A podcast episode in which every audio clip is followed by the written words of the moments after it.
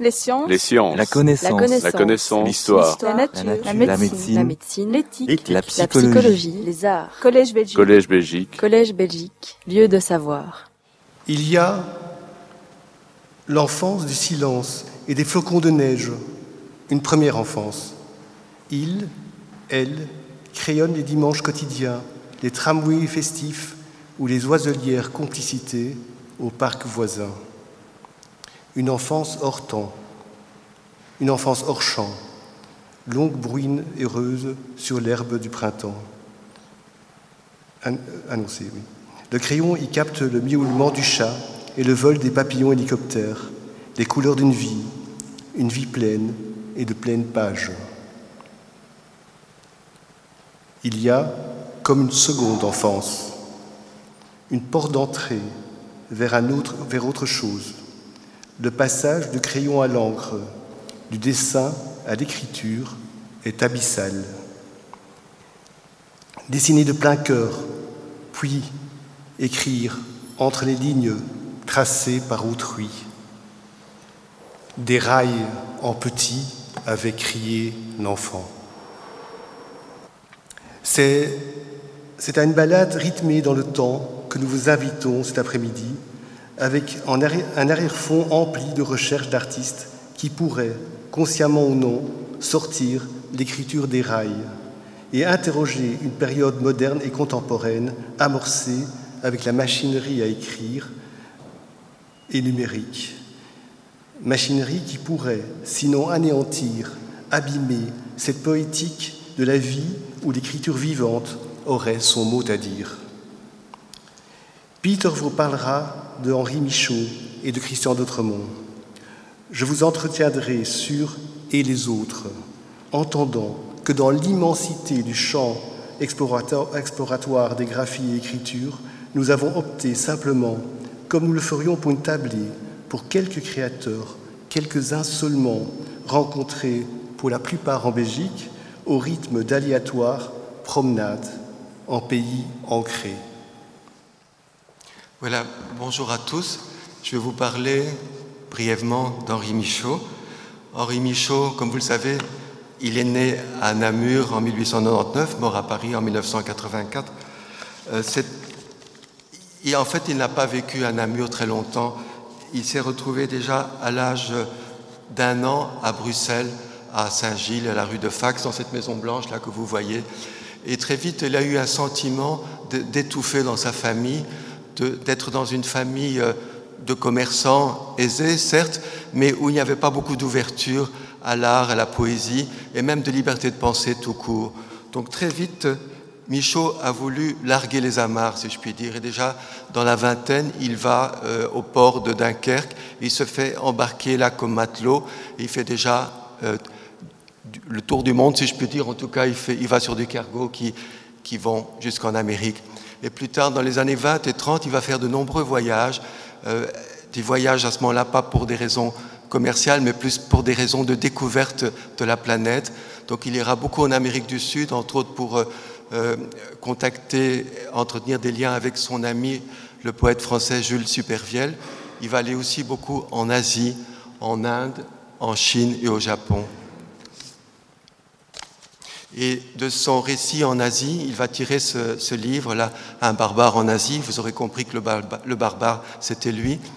Et vous voyez, d'emblée, il a été publié à la NRF, donc euh, chez Gallimard, le plus grand éditeur euh, parisien.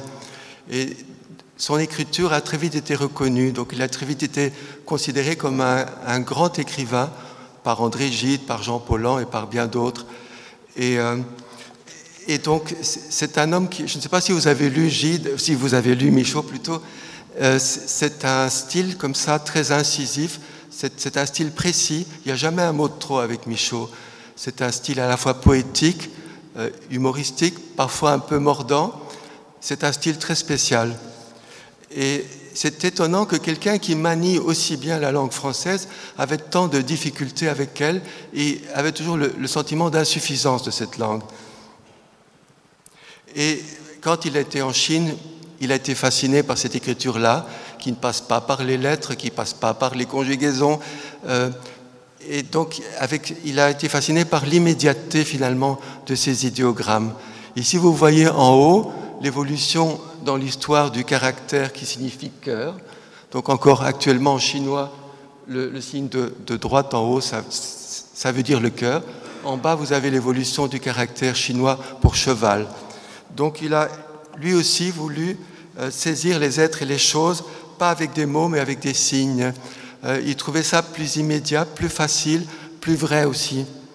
Euh, et il, a commencé à dessiner, à dessiner des signes notamment. Et il était très content en fait de pouvoir dessiner, parce que quand on dessine, on ne doit pas commencer en haut à gauche et suivre la ligne, on ne doit pas respecter la, concordance des temps ou l'orthographe, on est beaucoup plus libre. Hein. Euh, les dessinateurs, ils peuvent faire ce qu'ils veulent finalement avec le matériau, les matériaux qu'ils veulent. Et donc il avait beaucoup de, joie, de liberté au dessin. Et en, se libérant lui-même de cette écriture qui sentait peut-être un peu comme enfermante, un peu comme sa famille, en, se libérant de cette écriture, euh, de, cette langue française dont il se méfiait finalement, il, libère aussi l'écriture de son rôle primordial. À quoi ça sert d'écrire? Ça sert à, communiquer entre nous, ça sert aussi à garder mémoire de quelque chose. Et les artistes sont là pour expérimenter. Et finalement, qu'est-ce qui se passe si on enlève à l'écriture cette fonction-là? Qu'est-ce qui reste de l'écriture? Finalement, il va écrire, mais ce ne sera plus une écriture lisible. Donc ça va, ça va devenir tout à fait autre chose. Les artistes sont là pour, pour ce genre d'expérience. Voilà ici deux, deux, couvertures de livres. Le livre Mouvement qui date des années 50 et, dont je parlerai plus tard. Et un autre livre, le, dernier qu'il a publié de son vivant, Déplacement, dégagement. Et vous voyez que Michaud, qui avait toujours cette peur d'être enfermé, il a toujours été quelqu'un qui a gesticulé dans tous les sens pour justement ne pas être enfermé dans un style, dans une langue, dans un univers. Euh, c'est vraiment l'homme du mouvement et aussi de la vitesse.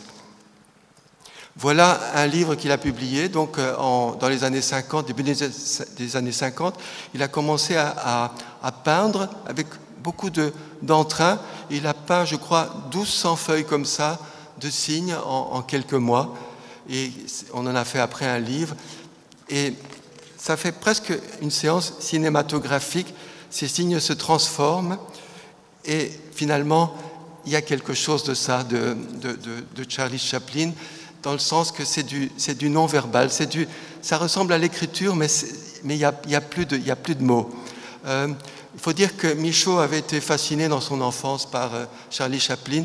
Il a toujours aimé le cinéma, qui justement est cette image en mouvement. Il aimait aussi, par exemple, les films d'avant-garde, et notamment ceux de Thierry Zeno, notre ami qui est décédé, qui était membre de cette assemblée et qui est décédé l'année passée. Euh,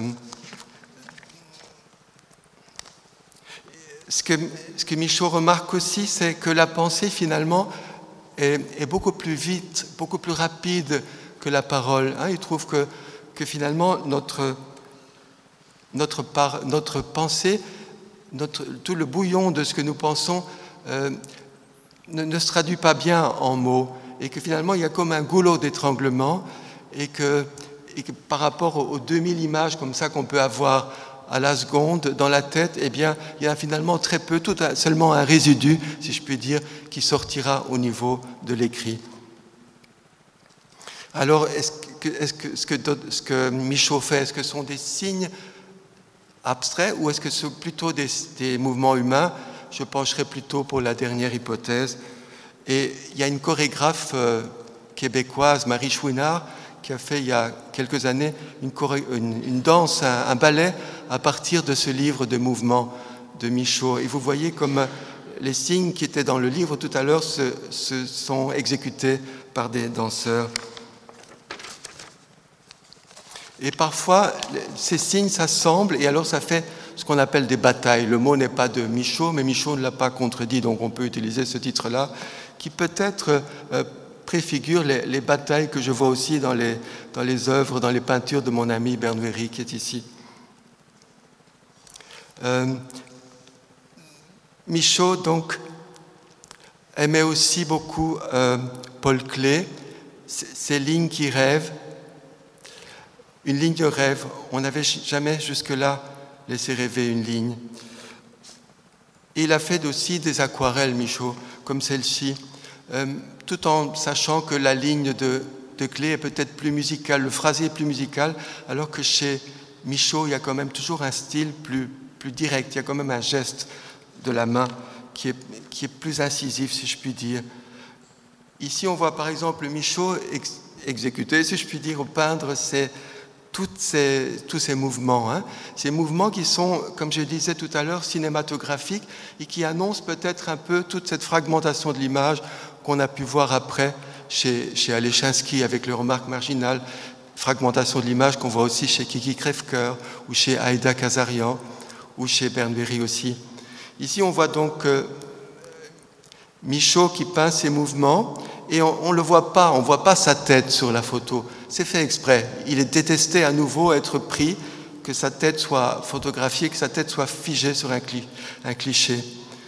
Euh, mais par contre, tout en détestant sa propre tête, Michaud a peint beaucoup de visages qui ne sont pas son visage, qui sont plutôt nos fantômes intérieurs, qui sont plutôt les, visages qu'on voit parfois dans un papier peint quand on est enfant, ou les visages qu'on voit dans, le rêve. Et ces visages-là, finalement, tout en n'étant pas réalistes, tout en n'étant pas des photos, je trouve qu'ils sont beaucoup plus vrais que, les photos des magazines, hein, que les photos d'un Paris Match, par exemple. Ici, on voit vraiment la condition humaine telle qu'elle est vraiment.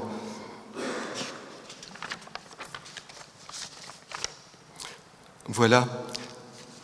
Je vais céder la parole à, à Berne pour qu'il vous parle de différents artistes qui, qui ont trait aussi à, au signe. Et puis je viendrai après vous parler de d'autres mots.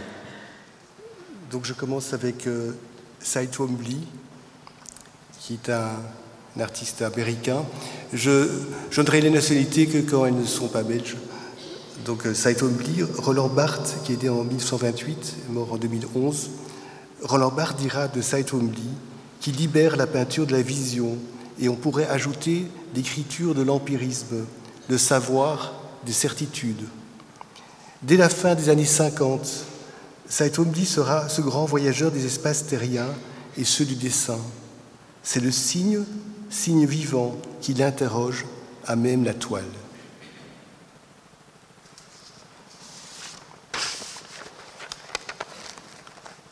Ici, on est en Chine, en, avec euh, un artiste, Huang Tingyan, qui est né en, 10, en 1045 et mort en 1105.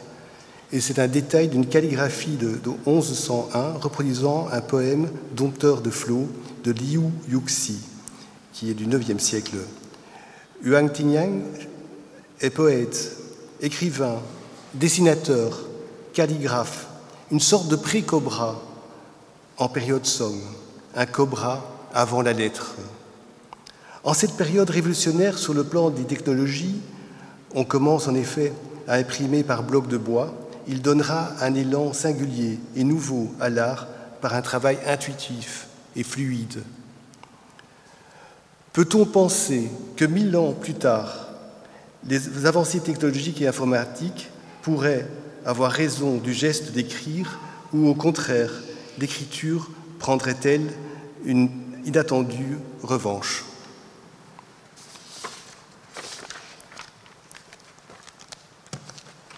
Pierre Thomas, ici présent, un verger à la hulpe, des pommiers, un verger à la hulpe, un homme en récolte des fruits, des fruits singuliers. L'homme, c'est Pierre Thomas, le graveur, peintre, sculpteur, récolte des embranchements. L'embranchement est son destin, l'embranchement est son dessin. Le dessin est l'encre, l'encre est le rythme, le rythme est berceau de l'artiste, né auprès des pygmées emboutis, des pygmées dansent, encre, embranche, la danse dans l'âme de l'artiste. Lui, il calligraphie ce que l'arbre lui souffle. Il habite le souffle, c'est son métier.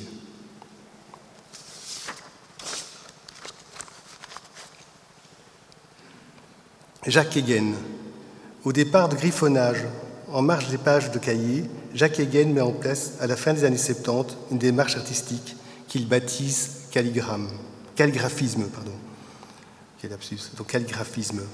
François Lignard retrouve dans la minuscule danse des signes des réminiscences de, de civilisations anciennes et lointaines. Il y a dans ce travail une volonté presque monastique de perpétuer une voie de l'écriture, une voie E, croisant langue et regard dans son inaltérable répétition.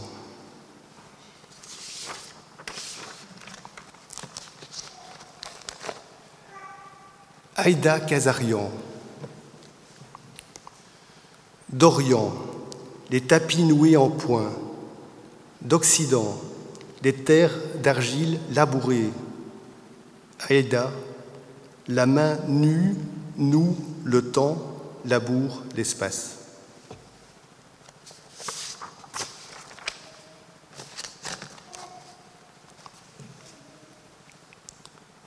Jean Milot, début 50, Jean Milot, critique, poète, co-responsable de la mythique galerie Le Centaure, s'oriente vers une abstraction lyrique, musicale. À cette époque, Jean Milot réalise une multitude d'encres qui rallient en quelque sorte écriture, musique et dessin à l'intuition. Ainsi, dans Retour au beau temps, on parlerait d'un pictogramme où le poète graffe le retour d'oiseaux, d'oiseaux porteurs de lumière une improvisation migratoire sur fond musical.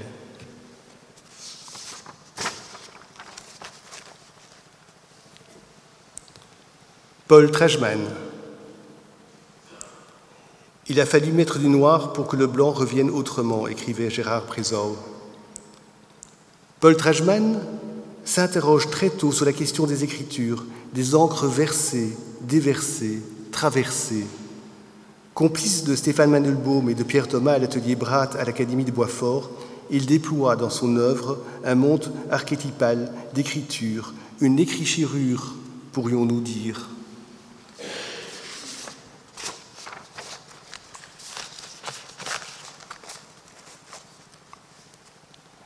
Gabriel Beljeune. Gabriel Beljeune et écriture sont presque synonymes tant sa vie a investi des plaisirs d'écrire, découvrir, dessiner, éditer, peindre, graver, adhérer au grand mouvement d'inspiration-expiration marqué en son art par la virgule et le point, je veux dire l'attente et la ponctuation, l'opacité et la transparence. Tout est signe, trace, empreinte et s'inscrit en la page bordée de plein de vides L'encre y est posée, jaillit, sépia, cendre ou sanguine.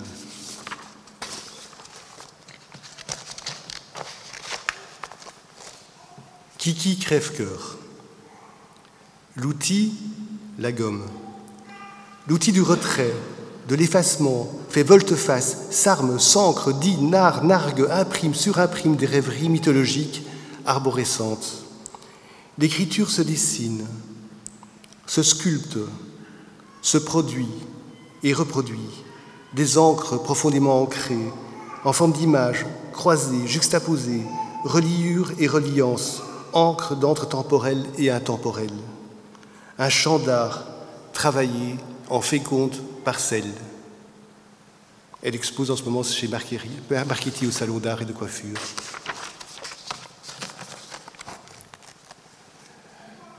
Judith Reigel, concordance entre le mouvement de la vie et ceux de l'écriture. C'est une migrante. Cela nous parle aujourd'hui, mais c'est il y a 70 ans. Elle est française, elle a, elle a 90 ans. Elle fuit son pays, la Hongrie, se fait arrêter en Autriche, en zone occupée par les Britanniques, s'enfuit, s'enfuit encore et longtemps avant qu'elle d'être accueillie à Paris par un certain Simon Antaille. Elle rencontre André Breton, dans les sillages surréalistes. Elle s'intéresse à l'inintéressant, aux toiles ratées, aux déchets picturales, y trace, avec ses mains, avec ses pieds, découvre une sorte de combat dansé, un déroulement du corps à même l'œuvre.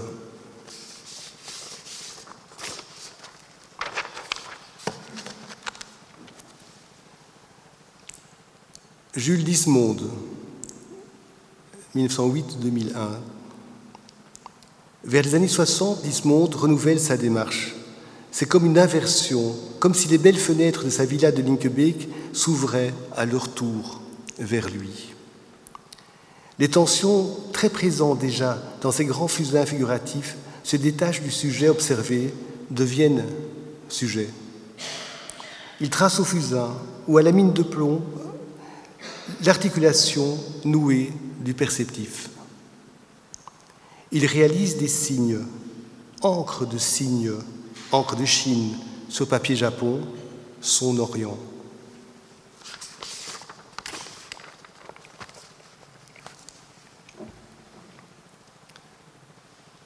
Georges Meurant. L'artiste est devenu chantre d'espace couleur qu'il situe dans la lignée des œuvres géométriques subsahariennes, le dessin des peuples Kuba, de Kassai et des Pygmées. Entre 1971 et 1980, il travaille des graphies qu'il publie dans L'être et le mouvement, qui se veulent une méditation sur l'identité de ce qui est mouvement et changement, et cela dans un rapport de transcendance aux mythologies, aux symboliques.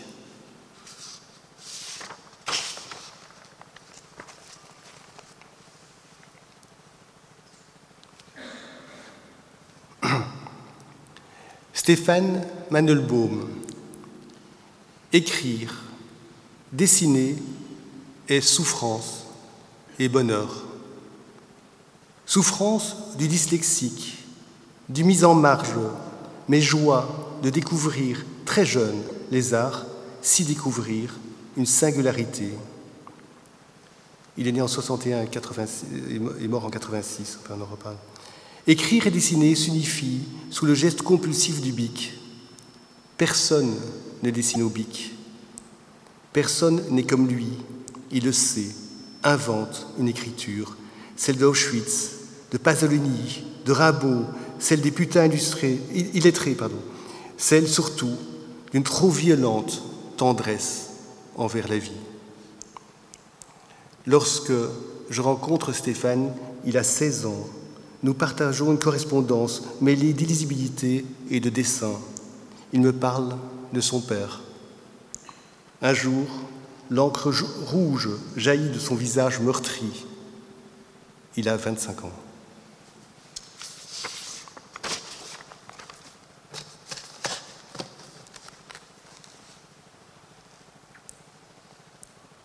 Camille de Thé, on ne connaît qu'insuffisamment une part de l'œuvre de Camille de Thé qui se situe dans les années 60. L'artiste, à peine formé par Gaston Bertrand, trace alors nombre de signes à l'encre, mystérieuse et secrète introduction à son œuvre paradoxale et magistrale.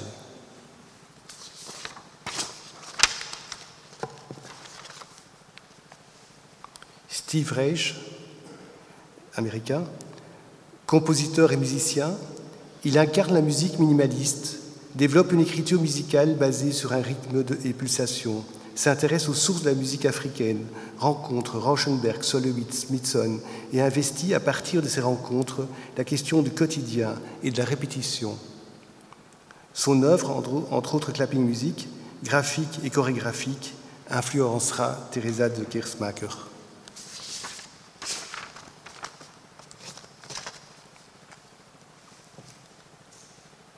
Richard Texier, français. La question de l'énergie, des énergies, sont, sont au cœur de son œuvre. C'est dans ce champ d'énergie que Richard Texier découvre une sorte de rythme écrit, sculpté, dessiné ou peint. L'écriture plastique est avant tout territoriale pour lui, territoire de ses multiples ateliers croisant le territoire de la feuille ou de la toile, créant les chemins qu'emprunte le pinceau.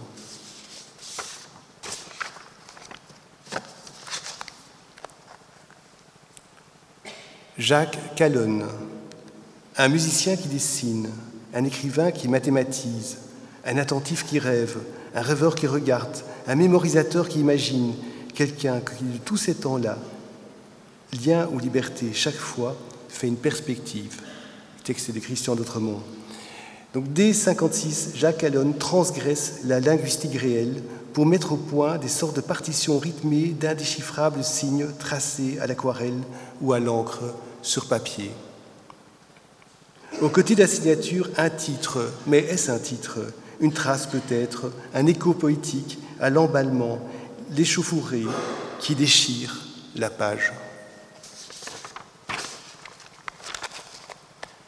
Pierre Alechinsky, l'histoire, le conte Alechinsky est maillé d'écriture et de dessins, tant d'encre a coulé de la main de l'artiste, tant d'encre a coulé à son propos que je choisis une tangente, un silence en marge.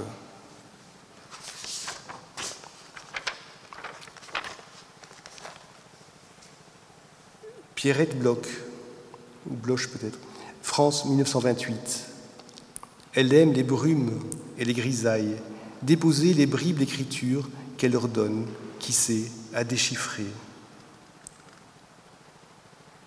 C'est un travail sédimentaire, une accumulation de strates qui voit les lignes se succéder aux lignes jusqu'aux limites de la feuille. Elle se rétracte, s'emporte, s'aligne selon que la main fatigue ou s'emballe, s'apesantit ou s'élève. Mais que dire de l'écriture? D'autant que l'artiste nous dit qu'il ne s'agit pas d'écriture. Enfin, pas vraiment, sourit-elle.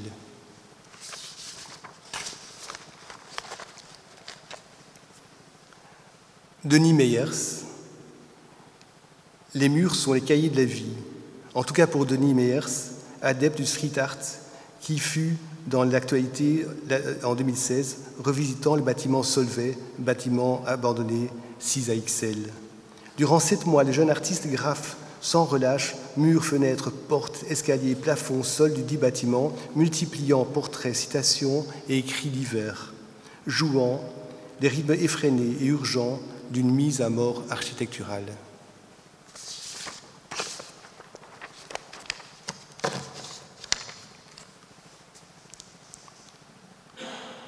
Fabienne Verdier, la passagère du silence, est initiée dès son jeune âge à la calligraphie auprès de maîtres chinois.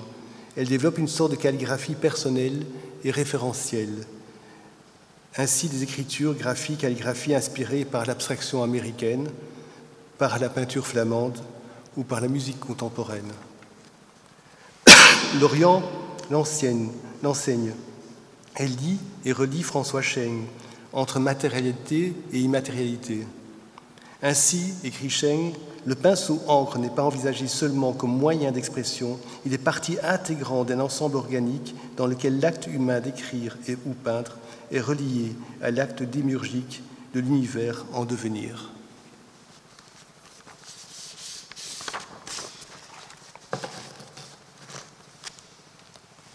Henri Herbrand, toute sa vie durant, Henri Herbrand aura expérimenté en silence, mais de manière fracassante, des terres d'architecture, d'ethnologie, d'art populaire. Ami de cœur d'un clé ou Browner, l'artiste signe particulièrement dans les années 50 nombre d'écritures imaginaires dont il est résolument l'un des grands précurseurs, revisitant hiéroglyphes, mais aussi des signes cueillis, recueillis à même la nature, écorces, vols d'insectes, pierres, géologie. Il trace nombre d'illisibles alphabets, privilégiant les techniques, leur mélange de manière surprenante, entre autres gravure, encre, monotype, grattage, collage, et cela sur des supports aussi différents et variés que des bitumes, du verre, du cellophane, du cuir ou du feutre. Brian Gizine, donc 1916, magicien, persécuteur, Brian Gizine invente le cut-art rendant ainsi un rythme nouveau à la, typographie. Puis, le Dream Machine sort de cylindre qui, par l'amplification d'une impulsion lumineuse, projette des rayons d'écriture à l'intérieur même de notre cerveau, à condition pour le lecteur, spectateur, de bien fermer les yeux. Le signe se prolonge, se répète, se déploie à travers ces rédactions tracées sur papier, à l'encre ou à l'aquarelle.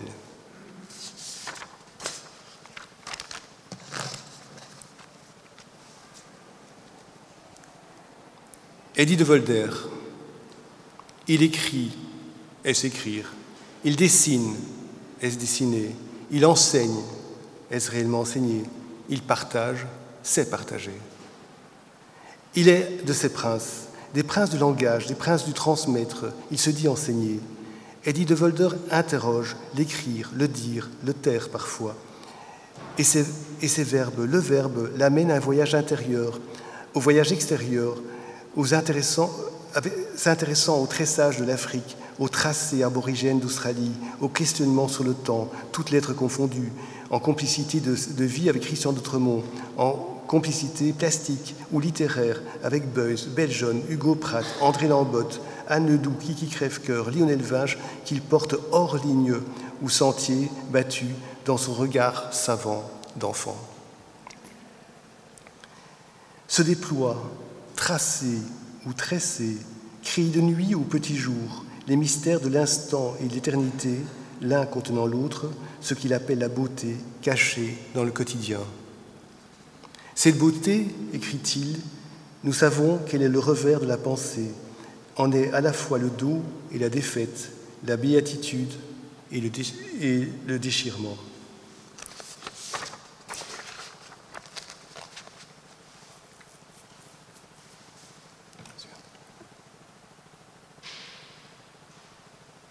C'est toujours de Volder. De Volder. Et ici, Marilyn de Blicky. À l'origine, écrit-elle, il y a cette question l'enfance qui n'en finit pas, et la famille qui est là, à tout jamais. L'âme des choses est le moteur de mes créations. Chaque objet conçu est chargé d'un pouvoir évocateur, déclencheur de souvenirs, un trajet vers la mer du Nord, un mouchoir plein de larmes, une lettre d'amour, une photo de vacances, un ruban de dentelle, un cahier scolaire. Marilyn Dublicky interroge l'écriture davantage qu'elle n'écrit, mais l'interrogation même, et sinon son écriture, son chemin, son regard, elle. Sa maison, pardon, sa maison, sa maisonnée, j'entends par ce mot pour elle le lieu terrien de vie, de ces vies aussi qui la précèdent, est constituée de nombre d'enveloppes à ouvrir, de lettres à déchiffrer, descripter. Et c'est bien de cela qu'il s'agit, quand lire entre les mots, entre lignes et vie, entre absence et présence, revient pour elle à réinitialiser le grand écrit, récit de son itinéraire, de son chemin d'art.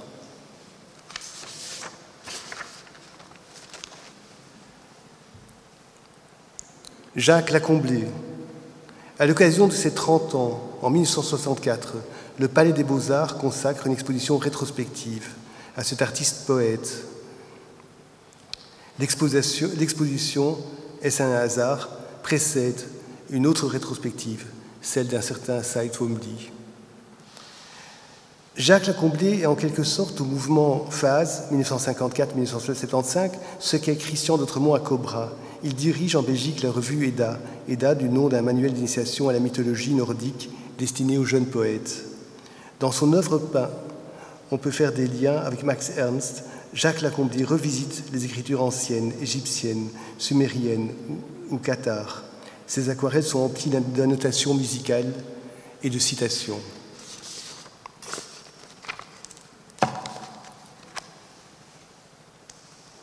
Lionel Vinche, la vie, au départ marinière, berce à tout jamais l'artiste dans un flot de rêverie, un port d'attache à tourner, rue crève-cœur, complicité précoce, mais il y aurait tant à dire en matière de synchronicité, influence, confluence, tel Cobra, la BD, le Délibule et surtout le groupe Yuka et sa revue d'art dont il est partie papillonnante. Lionel Vinche deviendra croqueur de vie, dessin et écriture se mêlent dans un théâtre du quotidien, lui qui avait opté pour une vie comédienne, puis la peinture s'entremêle et advint ce qu'il advinche, une fusion de signes chromatiques, le monde vinche. Voilà, il y a une exposition à l'espace B de, à Glabet, de Vinche pour l'instant.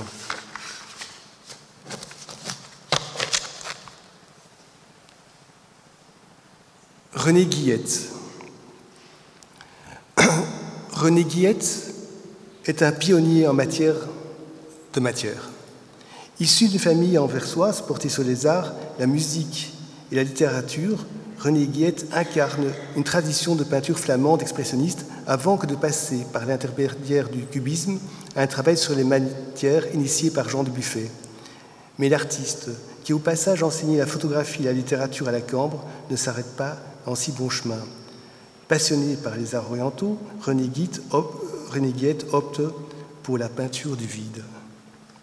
Vers 1950, le signe surgit, un signe hiéroglyphe qui s'accorde à des fonds matéristes et monochromes. Remarqué puis exposé par l'influente galerie Stadler à Paris, il rencontrera les grands précurseurs des arts d'écriture.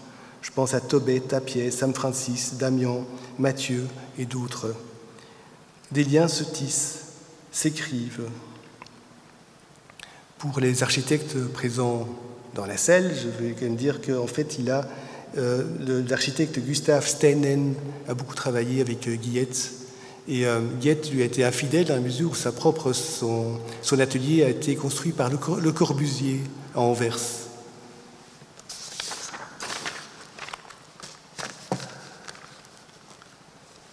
Alors, Géphane de Villiers, qui, dont on peut voir le travail à la galerie Marie-Ange Boucher. Décidément, il y a beaucoup de gens dont on peut voir le travail actuellement. Donc euh, son académie, il est français, son académie s'appelle Forêt de Soigne. Géphane de Villiers y rencontre les arbres et leurs âmes, les tissus feuillus et les cieux de lumière nordique. Il se découvre être dans un autre monde, le nomme Arborie, et de fait y rencontre y invente une population toute particulière qui a ses visages, son langage, son écrit, une singularité, une universalité qui s'engouffre dans une muséologie mythologique. Département ethnographie, section écriture, collection rêve. Géphane de Villiers sculpte le conte, conte l'écriture, écrit à même l'aile de l'ange, le secret.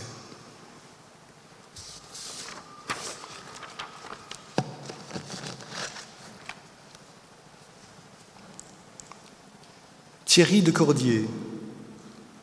Mais quels sont ces pas qui mènent le philosophe peintre Thierry de Cordier à l'écriture, ou plus exactement à l'iconotexture Entendons par là une séquence, un bouillonnement calligraphique, une interrogation qui, par la multiplicité des lignes interlignes, mène le lecteur aux saisies picturales d'une quête philosophique. Ainsi donc la question du divin est posée par le philosophe et reposé de bleu et de noir par mille citations, comme un chemin de croix auquel on superpose un chemin de signes et idées par l'artiste. Une méditation interrogative en quelque sorte.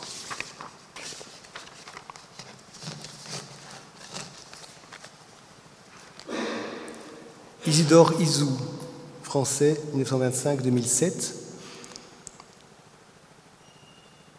Génie précoce, HP, dirions-nous aujourd'hui, Isidore Isou rêve dès sa jeunesse un savoir revisité.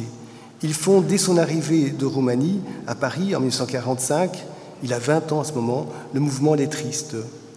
La question est de percevoir un savoir global, un savoir qui irait au-delà des arts, des sciences, des littératures, des mots en quelque sorte, dont il garderait la lettre, le signe comme mode opératoire poétique.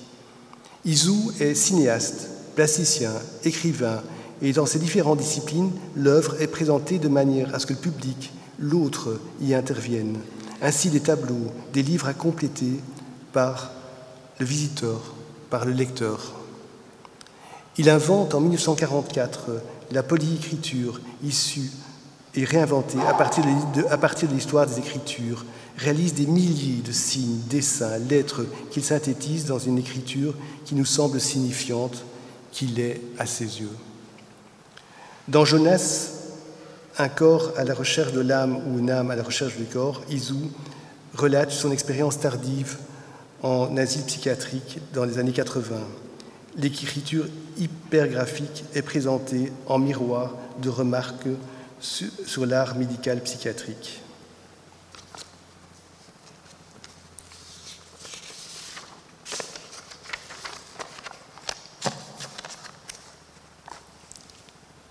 André Lambotte, la neige que nous avions vue blanche non, pardon, la neige que nous avions vue blanche. Surprise, lorsqu'en chacun des flocons, nous trouvons un trésor chromatique.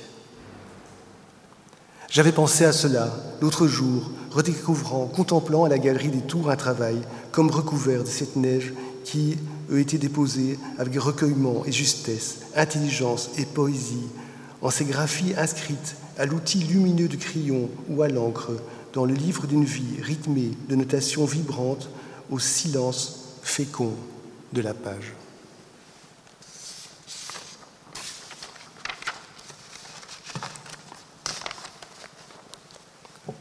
Francis Hertz, français, on comprendra le coup de foudre de François Cheng, prophète de l'Orient, pour l'œuvre de Francis Hertz, qui illustre, est-ce le mot, son livre Hors saison chez Fata Morgana en 1893. Peintre de grands espaces tourmentés, des énergies territoriales et célestes, Francis Hertz juxtapose de minuscules signes rythmés aux circulations fluviales, atmosphériques ou cosmiques. Francis est décédé il y a quelques jours à peine. Henri Michaud et Charles Juliet avaient exprimé en leur temps leur admiration pour l'artiste, migrant entre Kiwara au Japon et Paris, de l'Orient à l'Occident, d'une rive à l'autre, d'un rêve à l'autre.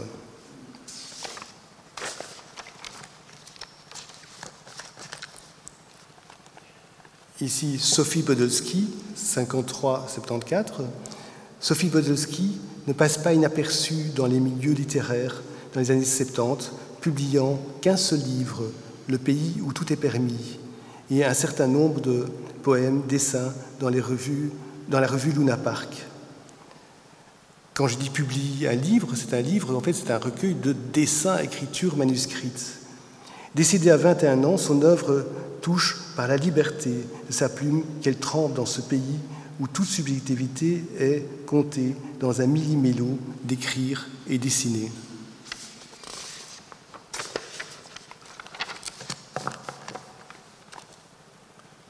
Ici Eugène Savitskaya, en son temps, bien avant la publication de Marin mon cœur ou Le cœur des mots, Marc Dachy m'avait passé un texte d'Eugène Savitskaya. Tu verras, tu aimeras. Marc Dachy, c'était les éditions Transéditions, la revue Luna Park, mais surtout la rue Élise et ses informelles rencontres. Frédéric Ball, Sophie Podolski, Guillotta, Françoise Collin, Martouéry, une escale, une école pour les expérimentaux de l'écriture. Eugène Savitskaya en faisait partie, publie dans, plusieurs numéros de la mythique revue. 2018, Galerie Didier de Villers, exposition Eugène Savitskaya, un tronc d'arbres parcouru d'écriture au milieu de la galerie. L'auteur, les auteurs en sont des scolites, parasites du bois. Présenté au mur un début de phrase, un temps lisible, puis voici qu'il se fracasse. pardon, euh, pardon, je recommence. Et voici qu'elle se fracasse en signes, griffures, et, s'élance résolument, librement, librement vers l'infini. L'envers et l'écrire, l'ombre et le dessiner, qui sait, quelque part dans l'écorce des sens, le scolite apprécie-t-il le subtil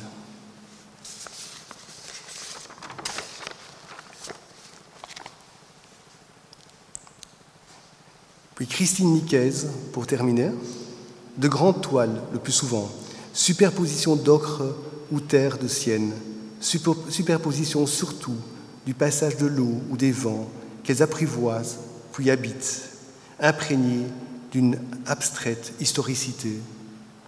À le regarder, à les méditer, on croit entendre la pulsation lente de la vie. C'est là qu'interviennent vestiges de signes, éclats de mots, jaillissements de lettres ou griffures, et qui nous est donné à lire une traversée.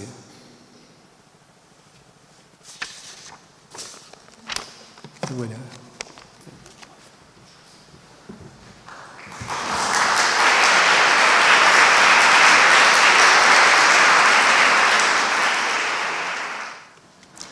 Voilà, donc maintenant nous allons parler de Christian d'Autremont. Je commence par une photo de Suzy Embo qui est là dans la salle. Donc on voit Christian d'Autremont couché par terre, occupé à signer une œuvre, c'est-à-dire à mettre en dessous le, petit commentaire, le titre si vous voulez, le texte de l'œuvre, à la galerie Maya, c'était en 73 je crois.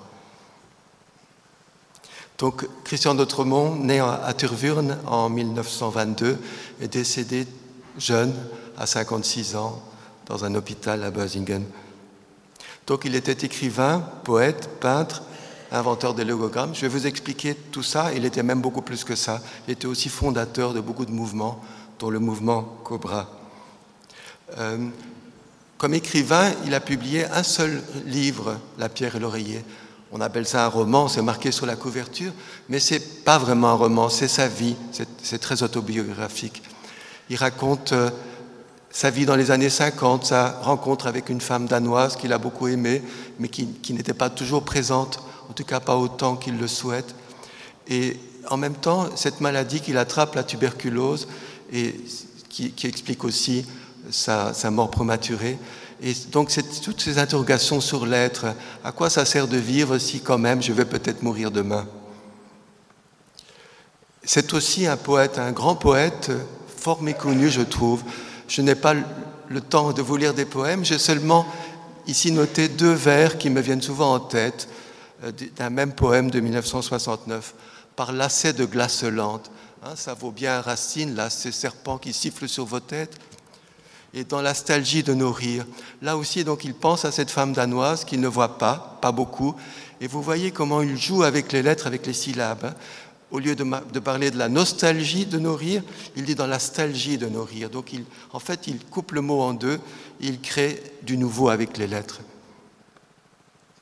C'est aussi l'inventeur des logogrammes. Qu'est-ce que c'est les logogrammes? Ce sont des poésies peintes euh, la grosse différence avec Michaud, c'est qu'ici, c'est vraiment du français. Vous pouvez le lire vous-même d'ailleurs. Hein. Vous avez ici, vous avez, c'est marqué ici, chérie, quand tu liras ceci, je serai vivant. Vous voyez, il y a toujours cette interrogation sur la vie et sur la mort. Et voilà. En fait, qu'est-ce que c'est les logogrammes Ce sont des poésies peintes où il exagère l'écriture. Et il dit que quand l'écriture, quand on commence à jouer avec ça, eh bien l'écriture, elle fait des cabrioles, elle danse, elle, elle éclate. Et il dit qu'il faut voir dans ces logogrammes donc la trace dans cette écriture exagérément naturelle, la trace de son cri ou de son chant. Vous pourrez me dire, la poésie dessinée, ça a toujours existé. Euh, ça existait déjà au début du XXe siècle, certainement, même peut-être avant. Ça existait avec les calligrammes d'Apollinaire. Ici, c'est un calligramme. Euh, quelle est la différence euh, Oui, je vais peut-être commencer d'abord par les ressemblances. Les ressemblances, c'est que ce sont tous les deux des, poèmes dessinés en langue française. et en ça, finalement, Apollinaire et D'autremont sont assez proches. En tout cas, plus qu'ils ne sont de Michaud. Euh, mais Apollinaire, qui est mort très jeune euh, de la grippe espagnole en 1918, n'a pas eu le temps de concevoir toute l'évolution que, que, que à, son œuvre. Euh, Apollinaire était confronté à l'illisibilité, d'ailleurs c'est très difficilement lisible ce poème, et il le regrettait en fait, parce qu'il aurait voulu que ce soit lisible. Par contre, Dautremont, lui, assumait cette illisibilité. Il a dit que un peu comme là, c'est un peu comme Michaud. Pour faire avancer l'écriture, eh bien, il faut passer par l'illisibilité. Mais euh, là où, où est génial, c'est que même si, attendez, je vais vous repasser peut-être, euh, voilà, même si le, texte est rarement tout à fait lisible, il y a en dessous toujours une petite phrase où il réécrit en lettres claires texte. Donc nous avons quand même le texte poétique. Hein. Ce n'est pas uniquement euh, les, courbes d'encre de Chine, il y a aussi le texte. Il y a tout ce jeu, ce rapport entre le, grand texte, si je peux dire, peint, et le petit texte écrit au crayon. Et quand on voit une exposition de logogrammes, quand on va dans un musée, on voit les gens qui font toujours des, allers-retours, hein, des, gens qui reculent pour voir l'œuvre dans son ensemble, et puis après, ils vont voir la petite phrase. Donc c'est comme ça que ça marche. Les logogrammes. Je vais, en revenir euh, un peu à sa vie. Donc, euh, Christian d'Autremont, contrairement à Michaud, il vient d'un milieu d'artistes. Son père était un, c'était un juriste au départ, un docteur en droit, mais il n'aimait pas tellement le droit. C'était surtout un, passionné d'écriture et un romancier, Stan d'Autremont, je ne sais pas si vous le connaissez, qui a eu son succès, qui a été traduit en, en pas mal de langues à l'époque, dans les années 50-60. Je sais que ma mère lisait par exemple ce, genre de livre, ce genre de roman. Et sa mère, Marie-Jeanne Cornart, était une euh, poète, une journaliste qui a travaillé entre autres pour le Femme d'aujourd'hui. C'était aussi une femme de lettres. Donc il a, vécu, il est tombé dans les lettres tout petit, si je puis dire. Ici, on, voit les deux frères, donc euh, Christian, qui, doit avoir, euh, je ne sais pas, 7-8 ans ici sur la photo. Christian est là. Et, et Guy, son, son, son, plus jeune frère, est, est, est dans la vasque là. Euh, Guy qui est décédé il y a seulement quelques mois, au, au mois de mai de cette année. Et qu'est-ce qu'il tient dans sa main? Christian, il tient un drapeau danois. Pourquoi? Parce qu'il y avait toujours dans cette famille des, des, des jeunes filles au père euh, qui venaient de, de Scandinavie. Et c'est comme ça qu'il a commencé à prendre goût à ces pays au nord. Et finalement, à la fin, à partir de ces années, des années de ces 20 ou 30 ans, euh, D'Autremont parlait parfaitement, couramment le, danois. Alors, à l'adolescence, l'adolescence est une phase difficile, on le sait tous, à l'adolescence, euh, euh, D'Autremont s'est dit, comme Françoise Lalande écrit dans son livre aussi, pour vivre, il faut partir, un peu comme Rimbaud. Et D'Autremont s'est mis un peu tout le monde à dos pendant son adolescence, surtout son père, avec lequel il y avait vraiment des grosses frictions. Et puis un jour, il a décidé de, partir comme un ado, c'est-à-dire sans beaucoup réfléchir. Euh, il a pris le train pour Paris. Heureusement, il avait une petite lettre de recommandation d'un poète belge qu'il avait, surréaliste belge, qu'il recommandait à des amis parisiens. Donc il est arrivé en 41, en pleine guerre, quasiment sans papier, quasiment sans argent, sans ticket de rationnement. Il est arrivé à Paris. Et donc, grâce à ce petit sésame, il a pu être accueilli chez Paul Éluard. Et il a eu la grande chance que Paul Éluard l'a amené à, l'atelier de Picasso, rue des Grands Augustins. Et c'est là qu'il a vu les deux artistes qui travaillaient ensemble. Ce manuscrit dont d'Autremont parle très souvent dans, ces, dans ces textes. Donc en fait, qu'est-ce que c'est ce que je vous montre là? Ce sont des poèmes d'Éluard qui sont enluminés à l'aquarelle par euh, Picasso. Et vous voyez, d'Autremont reprend, reprend ce qu'il a vu autrement, il change les verbes, comme si finalement l'écriture et la peinture, c'était la même chose, ça pouvait s'intervertir. Plus tard, euh, donc en 48, donc euh, après la guerre, je, vous ai dit, hein, contrairement à Michaud qui était un solitaire, quelqu'un quand même d'assez angoissé et qui fuyait un peu le monde, D'autrement, par contre, c'était un, c'était un communicateur, quelqu'un qui créait du lien, du, lien entre les gens, qui a créé des groupes. Et donc, euh, étant à Paris en, en 48, il a fondé avec d'autres artistes un mouvement qui, était un peu le mouvement des jeunes à l'époque, hein, des mouvements de la libération, le mouvement d'une peinture spontanée qui ne soit pas dans les académismes et même pas dans l'académisme surréaliste, hein, parce qu'il trouvait déjà que d'Autremont, euh, que André Breton jouait au pape et que même là, il n'y avait plus cette, cette liberté que ces artistes voulaient. Et donc là, le groupe Cobra, c'est quoi? Ce sont un groupe de peintres du Nord, hein, Copenhague, Bruxelles, Amsterdam. C'est ça qui a donné le terme Cobra, qui était une invention aussi. Le, terme, l'acronyme Cobra était une invention de d'Autremont.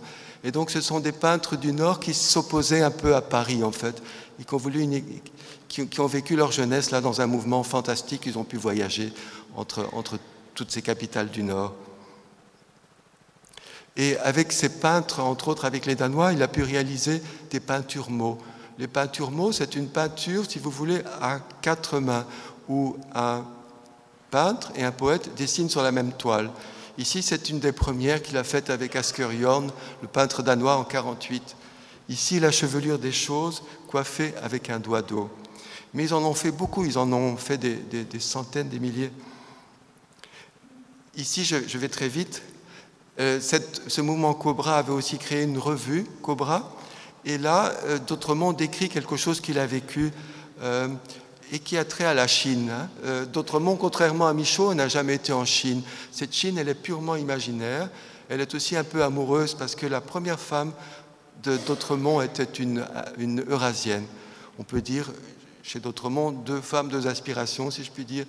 D'abord, l'inspiration chinoise, dont je vais vous parler maintenant, et puis plus tard, euh, il a rencontré cette Danoise dont je vous parlais, euh, même si ça a trait à l'enfance, et jeune fille au père, qu'il a connue dans son enfance. Donc, donc il a d'abord eu cette femme euh, à moitié chinoise, et puis plus tard, il a eu cette Danoise qui, qui l'a fait souffrir, mais dont il, a, dont il a été amoureux toute sa vie.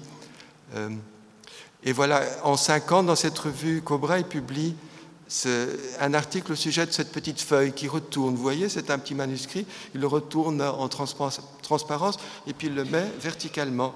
Et il se dit que finalement, il a l'impression que dans cette écriture-là, il découvre quelque chose qu'il ne connaissait pas, comme s'il y avait quelque chose d'inconscient, un message subliminal dans son écriture.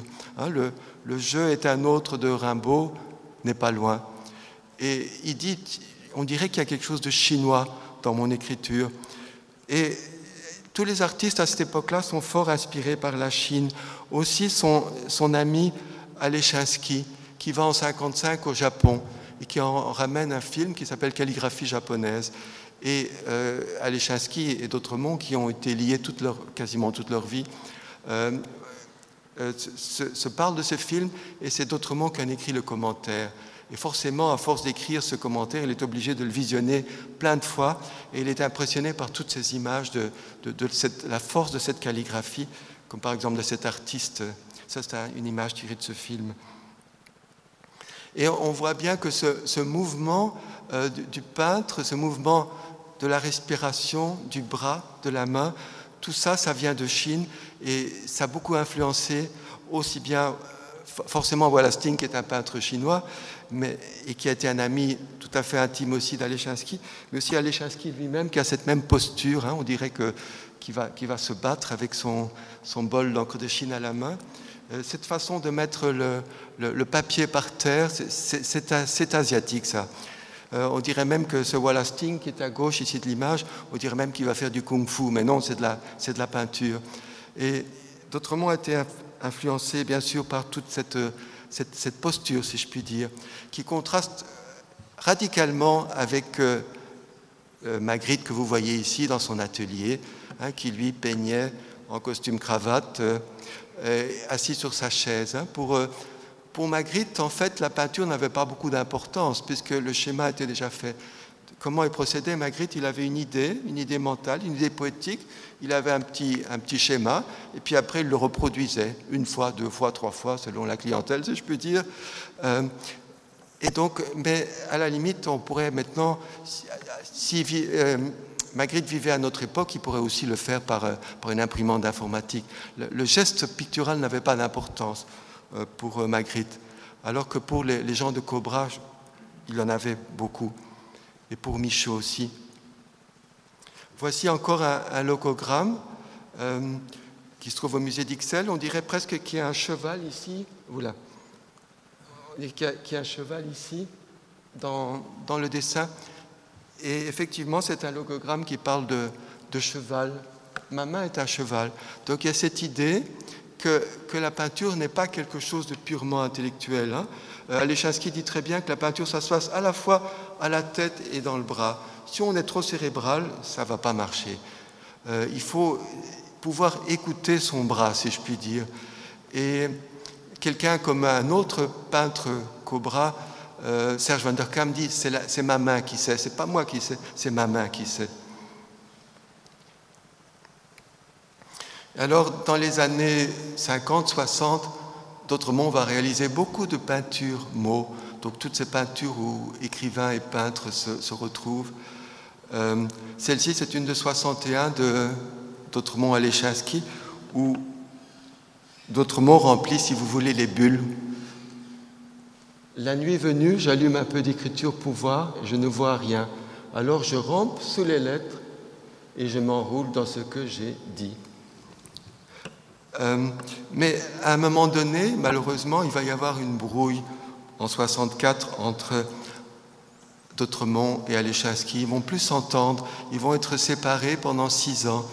Et à cette époque-là, ben, D'Autremont va être un peu seul, si vous voulez, sans partenaire, et il va euh, devenir l'homme orchestre qui va tracer seul le texte et l'image en un temps unique, puisque la peinture contient l'écriture, que l'écriture est peinture.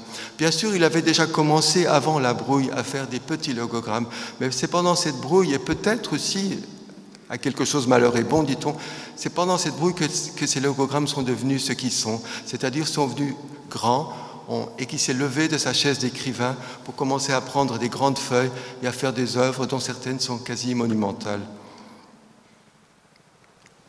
Ici, on le voit à, à Tervuren, dans cette petite mansarde de pluie de roses. Qu'est-ce que c'était Pluie de roses, c'était une maison de repos, une maison de repos assimilable pour des vieilles personnes. Et donc il entre là à 46 ans.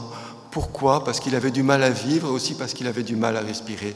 Donc d'autrement, était quelqu'un qui avait un manque de souffle et donc euh, il, ne faisait pas ses courses. Il était content finalement d'être, si, je puis dire, servi dans une maison de repos. Et sa famille aussi était rassurée qu'il y soit. Mais là, donc, il avait une petite chambre avec son lit. Euh, Suzy Embo a bien connu cette chambre.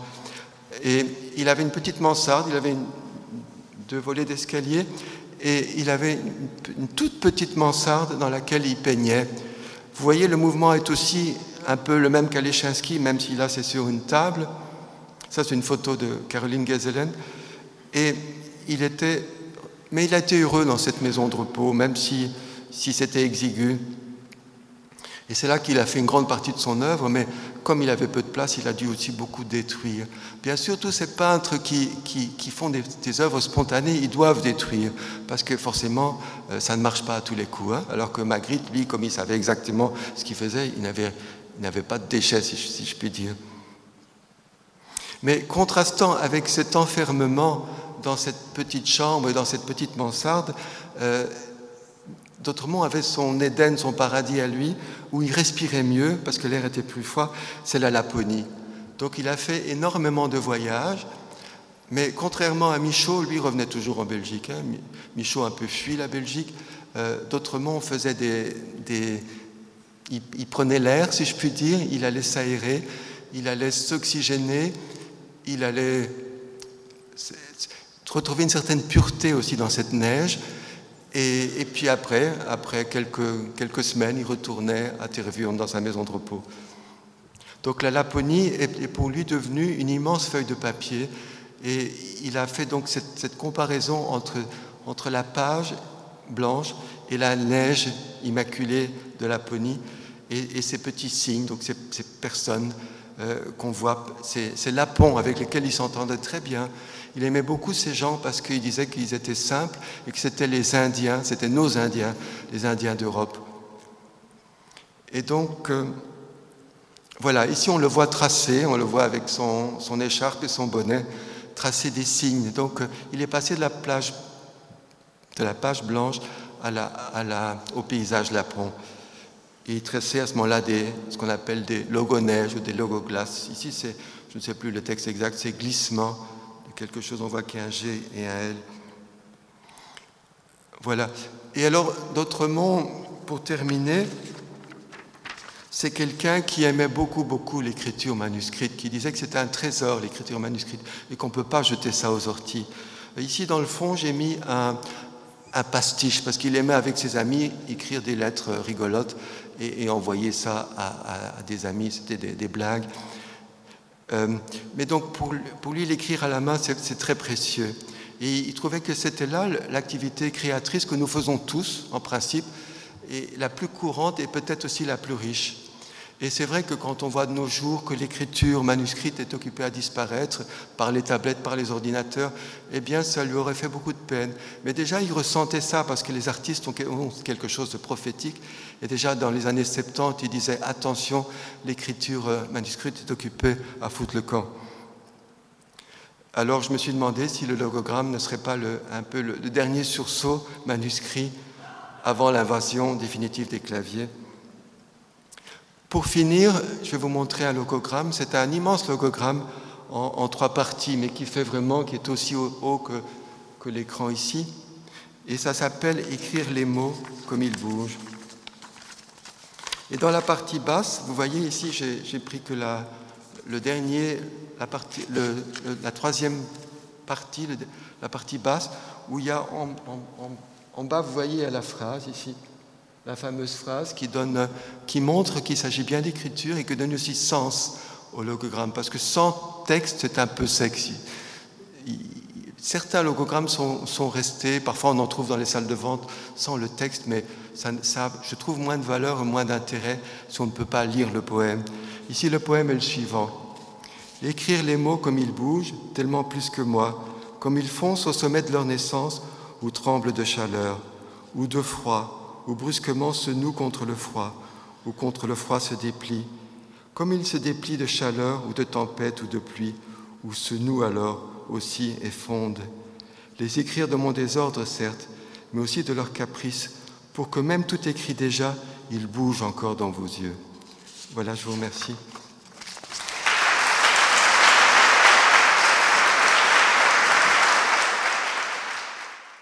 Les sciences. Les sciences. La connaissance. La connaissance. L'histoire. La, nature. La, nature. la médecine. La médecine. L'éthique. La, psychologie. Les arts. Collège Belgique. Collège Belgique. Collège Belgique. Lieu de savoir.